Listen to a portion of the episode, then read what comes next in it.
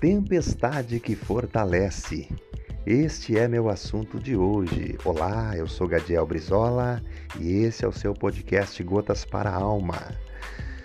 Normalmente, quando nós estamos sozinhos, encontramos dificuldades para vencer os desafios da nossa vida. As tempestades normalmente realçam os olhos da maioria das pessoas, fazendo buscarem um ombro amigo que possa oferecer ajuda ou um auxílio.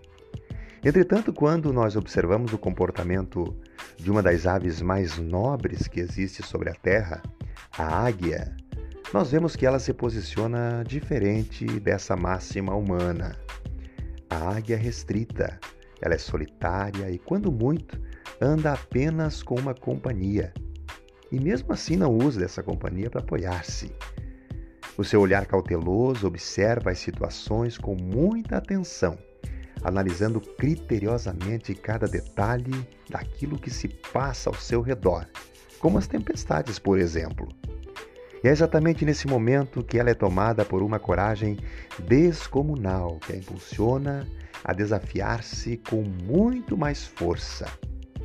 Ela sabe que vai precisar voar muito alto, muito mais alto que quando as circunstâncias estão favoráveis. As adversidades serão muito maiores.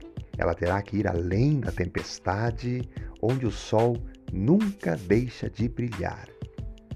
Aprendemos com a águia a não depender de ninguém, além do próprio Deus, pois somente com Ele é que temos condição de vencer as nuvens carregadas da vida.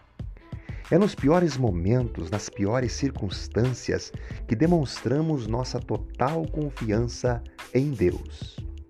Alcançar os lugares mais altos é o nosso desafio, assim como a águia.